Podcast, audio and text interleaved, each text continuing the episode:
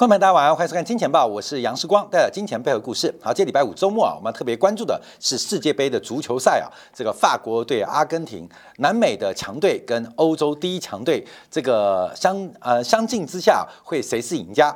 我们看全球的央行也在进行世界杯，这个世界杯是加息赛，可踢到目前为止，跟我们标题一样，这个利率踢得非常远，可是。物价踢不准啊，要控制物价踢不准。那对于就业啊，这个传球是不断传失败，所以到底这一波的加息会有多大的冲击啊？在本周从美联储开出鹰派的说明之后，昨天晚上欧洲央行的这个拉加德啊。更鹰啊，超级鹰，对于整个欧洲央行加息的前景，表达了非常鹰派的态度，所以引发了市场上从昨天到今天的持续性的重挫跟大跌。那目前啊，这个形态，不管从美国股市，还从欧洲的德国、法国股市，还是包括台北股市，这个右肩都已经完成了，这个右肩已经完成了。所以，我们之前提到，这个 CPI 公布的那个最高点会成为短线上可能。放险放空啊，呃，进行风险趋避的一个重要停损位置，看好这个停损点，一路往下做操作，那会不会前坡低点来进行回踩？这个可能性非常非常大。那我们就看一下欧洲央行昨天讲了什么，把市场上给吓坏。第一个，宣布升息零点五个百分点，而且同时宣布明年的第一季度将启动缩表计划。大家要注意到啊，因为欧洲央行的升息。已经比之前的预估提早了将近一年，那这个缩表更是从无限的未来提早到明年第一季，所以说提早多久？提早无限久哈，因为本来欧洲央行的 QT 或是量化宽松的结束，甚至资产规模的这个资产负债表的缩减，本来是遥遥无期，但整个时间表。压到了明年的三月份，所以这两项决策影响冲击是非常非常大。好，那目前呢，欧洲央行给出的不管是主要再融资利率。边际贷款利率还是存款机制利率都创下了两千零八年次贷海啸以来的新高。好，另外我们观察，从一九九九年欧元问世以来，总共经历过总共经历过大概四次的加息动作，总共有四次的升息循环。那第一个我们观察啊，在最早是一九九九年的升息啊，当时啊大概历经了大概将近十十个多月啊。那升息幅度是如此。另外是一九九九年、两千零五年、二零一一年。那这一次我们看到最明显，这一次升息的角度非常非常的陡。那陡的原因不仅是幅度大，而且是时间非常非常的急迫。所以整个全球央行决策在去年度对于景气、对于物价、对于劳动市场的错判。导致今年的大幅加息，那因为资讯是不对称的，看到没有？你认为谁谁会先知道？当然是欧洲央行先知道，所以今年是所有央行这些经济学家，所以这些理事，所以这些行长进行一个修补的动作。明年度仍然叫传递给一般的投资人，开始进行一个认错跟弥补。损失的动作，所以我们看到这个加息举措是非常非常凶悍来做观察的。好，那我们看一下，那昨天也给出了最新的一个经济的预期啊。那这个预期其实是非常非常的惨淡。第一个，我们看到从整个 GDP 的预估，二零二三年的预估，从原来的百分之零点九调降到调降到百分之零点五，调降到百分之零点五。那另外我们看到，包括整个失业率的变化。失业率结构维持在百分之六点九不变，百分之六点九不变。可是我们看到整个物价的水平，整个物价水平从明年原先预估百分之五点五，百分之五点五上修到百分之六点三，百分之六点三。所以出现了什么现象？经济成长的预期向下调，物价的年增率向上调。这是九月份跟十二月份最大的差别。整个欧洲央行给市场的最新的前瞻的估计，基本上是非常非常悲观的啊，非常非常悲观的。好，那我们就要观察，因为昨天啊，这个欧洲央行的这个总裁啊。开会啊，我们讲说他是含着泪哈，含着泪啊开会啊。几乎是要喷泪的演出，为什么喷泪演出？因为欧洲央行在决策利率当中啊，其实遭遇到极大的压力，有很多位委员认为加息两码不够，必须要加息三码。必须要加息三码，所以昨天的央行会议当中开得非常的困难。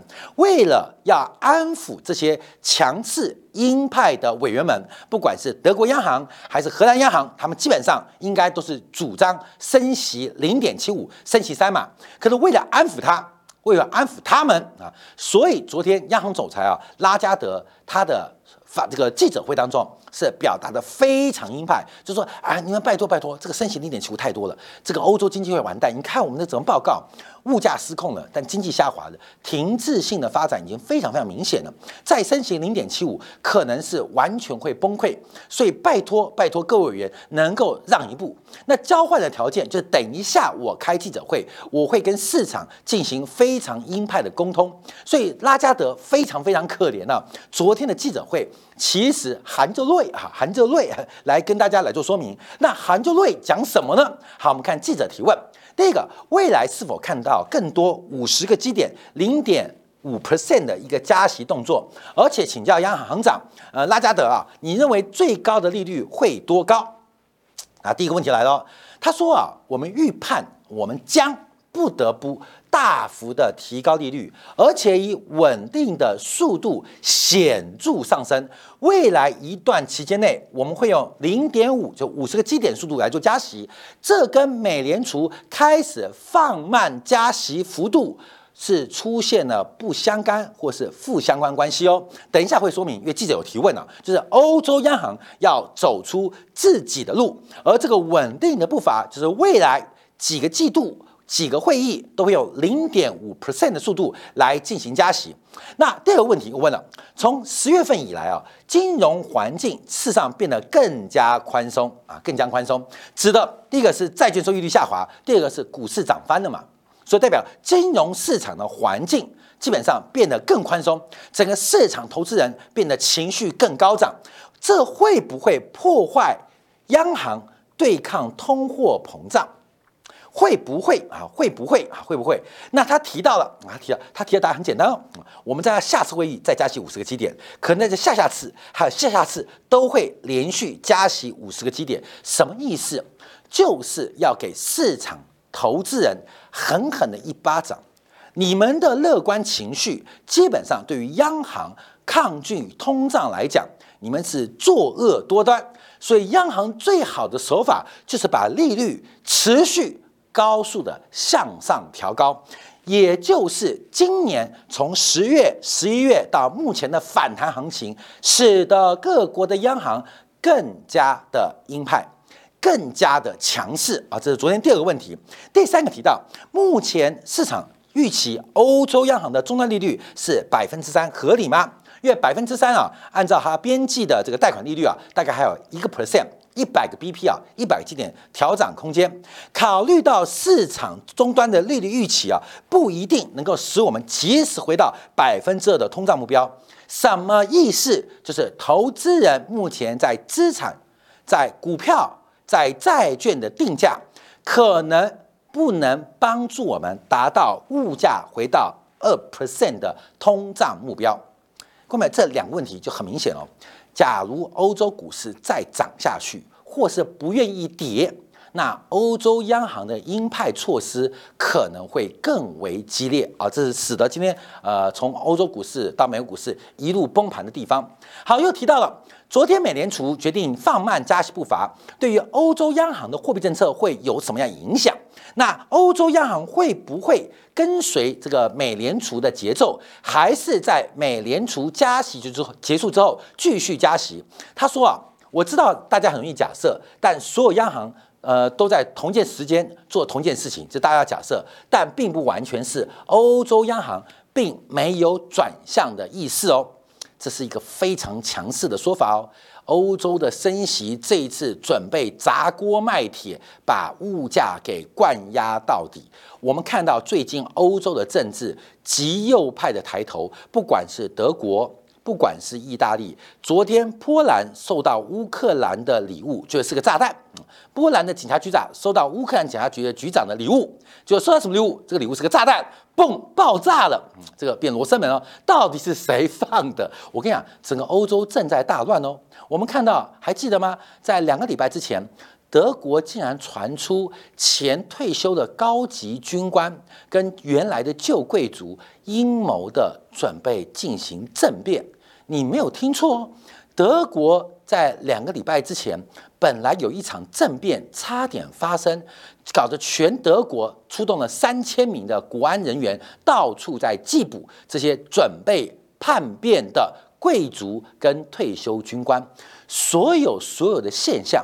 社会现象感觉回到了一次大战后、二次大战之前，那这会发生什么样的影响？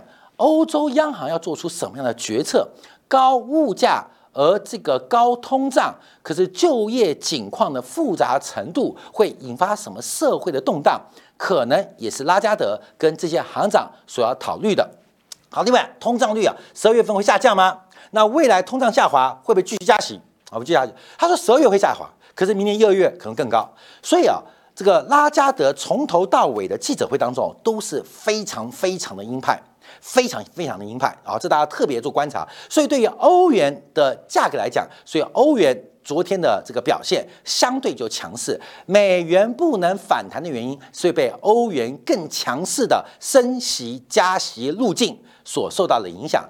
欧美在进行一个竞争哦。欧美做这个竞争，我们要特别观察，因为欧洲在俄乌战争之后，过去这一整年至少流失掉一兆美元的资本，所以啊，这个欧洲央行加息跟美联储加息，其实有个潜台词哦，就是资本的争夺战。我不断在节目当中，我们跟大家提醒到，美国在制造，美国在制造是一个资产端的振兴计划，包括什么抗通胀法案。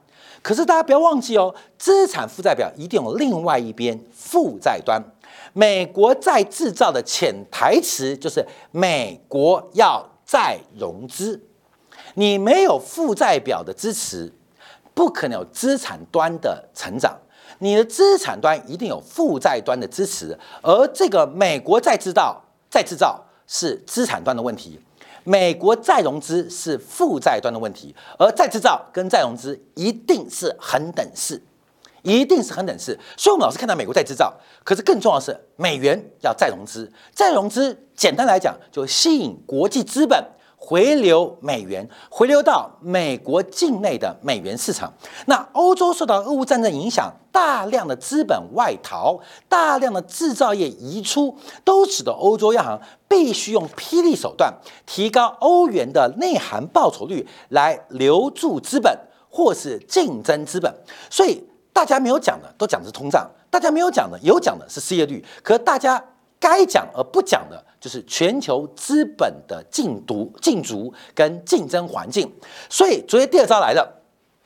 这个宣布啊，在明年呃三月份开始啊，要进行 QT，所以从第二季度末啊，就是三月份呃四月份啊，三月份到整个呃六月份啊，预估每个月会开始回收一百五十亿欧元的一个动作。那这个路径做观察的话，哎，记者问呢，那跟利率有什么关系？那他特别提到，量化紧缩跟利率基本上是一个补充关系，与关键的货币政策利率会保持。一致，也就是量跟价的政策会互相配合。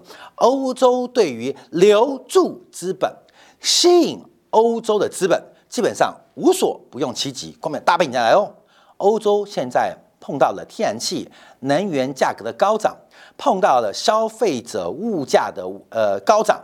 碰到了经济产出的萎靡，假如欧洲的资本还在不断的流出，这对欧洲长期的发展非常不利。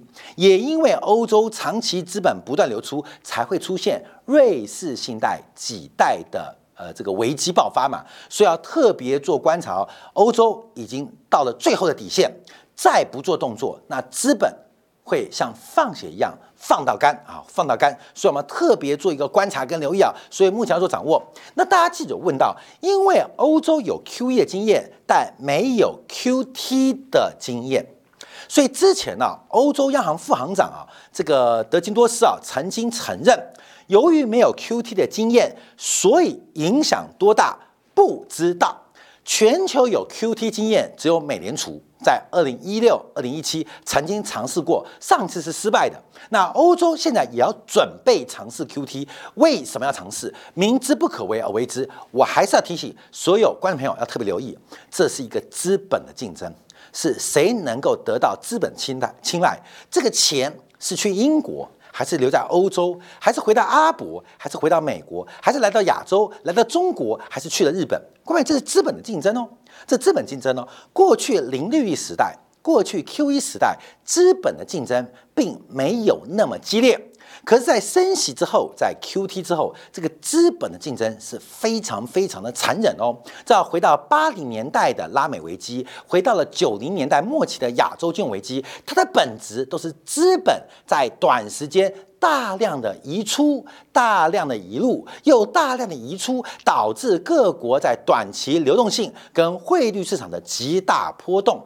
所以，面对过去十年来，零利率跟 QE 的环境，大部分的观众朋友可能忽视了，资本其实有稀缺性的，不是廉价的，也不是无限的。资本的廉价跟无限，那是片刻的，绝对不是个必然，它只是时代环节的偶然。所以，我们现在回到常态，资本是稀缺的，资本是有限的，资本是有代价的。这时候问题就来了，所以欧洲的加息。摆明就是跟美国乃至跟全世界来竞逐资本，这是大家特别看到的本质跟含义啊。好，那我们看一下，根据啊公布的预测数据，为什么认定欧元区的经济成长可以有机会恢复到过去的速度？那这个拉加德其实不太会回答这个问题啊，但他提到第一个。啊，供应链的瓶颈正在消失，对于欧洲的经济复苏应该有机会。但他特别提到要考虑到中国目前的发展路线，还有在这个背景之下，中国将扮演什么样的角色。所以现在全球的变数实在太多。这个周末，美国不排除对中国的高科技。或半导体，还有 AI，甚至无人机，有更新一波的制裁跟管制，所以中美之间的摩擦冲突，给全球的供应链跟贸易关系带来了非常高昂的成本，甚至引发出其他额外的社会风险或政治风险，乃至于地缘的军事冲风险都越来越大。所以这部分呢，也是拉加德已经开始关注到，已经开始关注到了。好，那我们再往看啊，这个欧洲央行准备进行 QT 啊。因为这个 Q T 的组合啊，关表不是数量大小，而是欧洲央行没做过。如何把放出去的钱做收回？如果把一个非常态的操作变成常态化？这个难度是非常非常高。那欧洲央行的收缩会付出什么样的代价？尤其我们看到南欧诸国，不管是意大利。不管是希腊，甚至西班牙、葡萄牙，我们看到一个重点啊，基本上他们的债务高筑，随时可能无法承受那么高的利率环境，多高？百分之二，多高？百分之受不了，因为过去习惯了百分之零了嘛，各位百分之零嘛。你看这次为什么西班牙、葡萄牙被淘汰？为什么脚软？为什么脚软？不是脚软，是身上的债杯太重了，你懂了吗？所以跑不动嘛，啊，跑不动嘛，球就踢不进了嘛。西班牙、葡萄牙乃至于意大利，你看到债务国家越高的，基本上在这次表现都不好。表现最好谁？阿根廷，因为阿根廷从头到尾。就不打算还，它是个 default 国家，所以它没有债务压力哦，啊，没有债务压力哦，所以谁的债务越高，这一次啊世界杯的表现越差啊，所以是不是影响到这些球员的表现？诶，那债务最轻的阿根廷啊，爆冷门冲到冠亚军啊的表现，为什么？因为阿根廷不还嘛。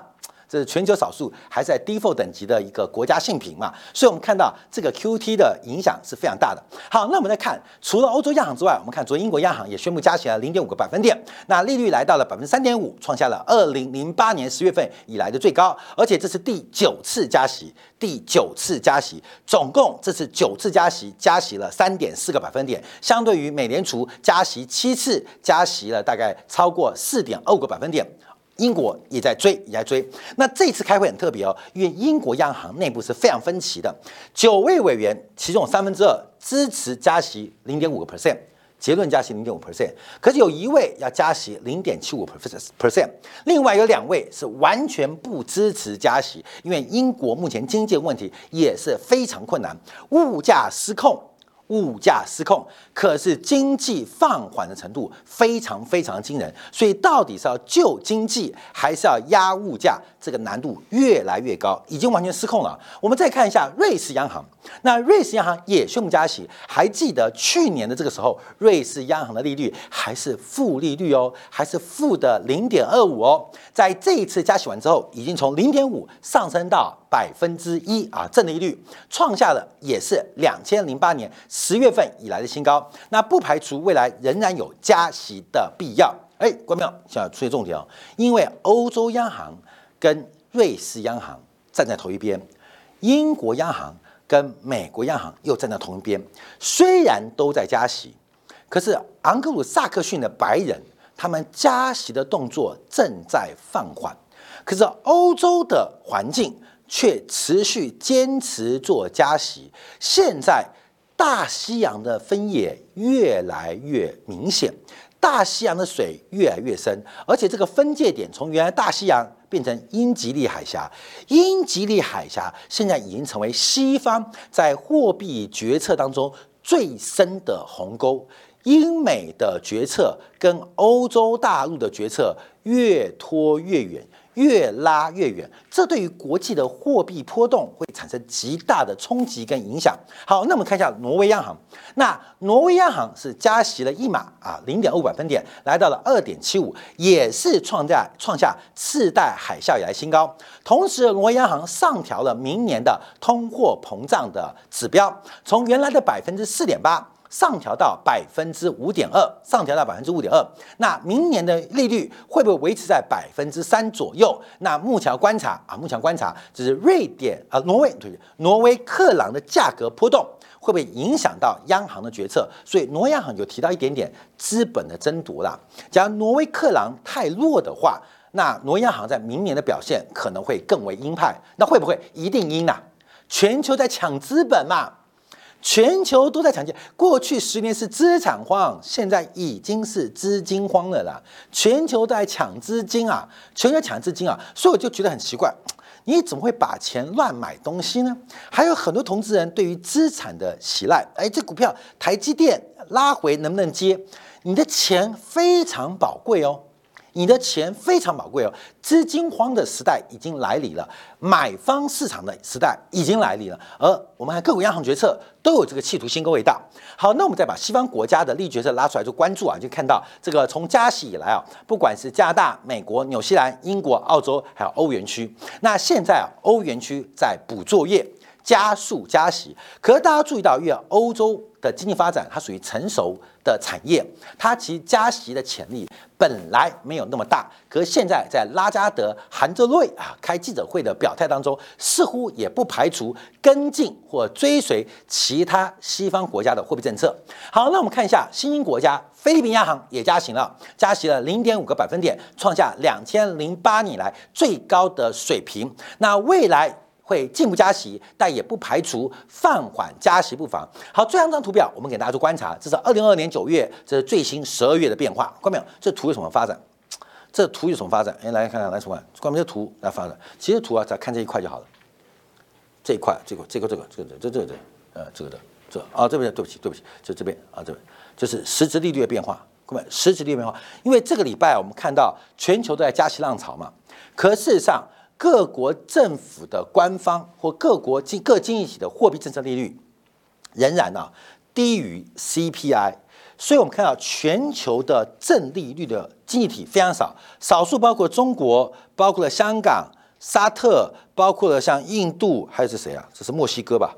墨西哥还有巴西，一一个、两个、三个、四个、五个、六个，有六个经济体或地区已经变成实利率翻正哦。对比九月。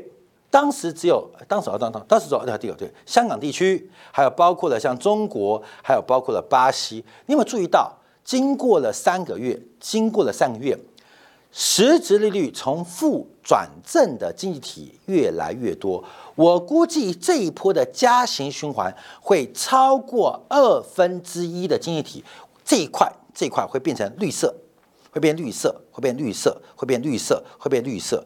所以这一波的生意循环其实还非常非常久啊。这个光秒要特别做留意，当失业率翻正的时刻，对于消费。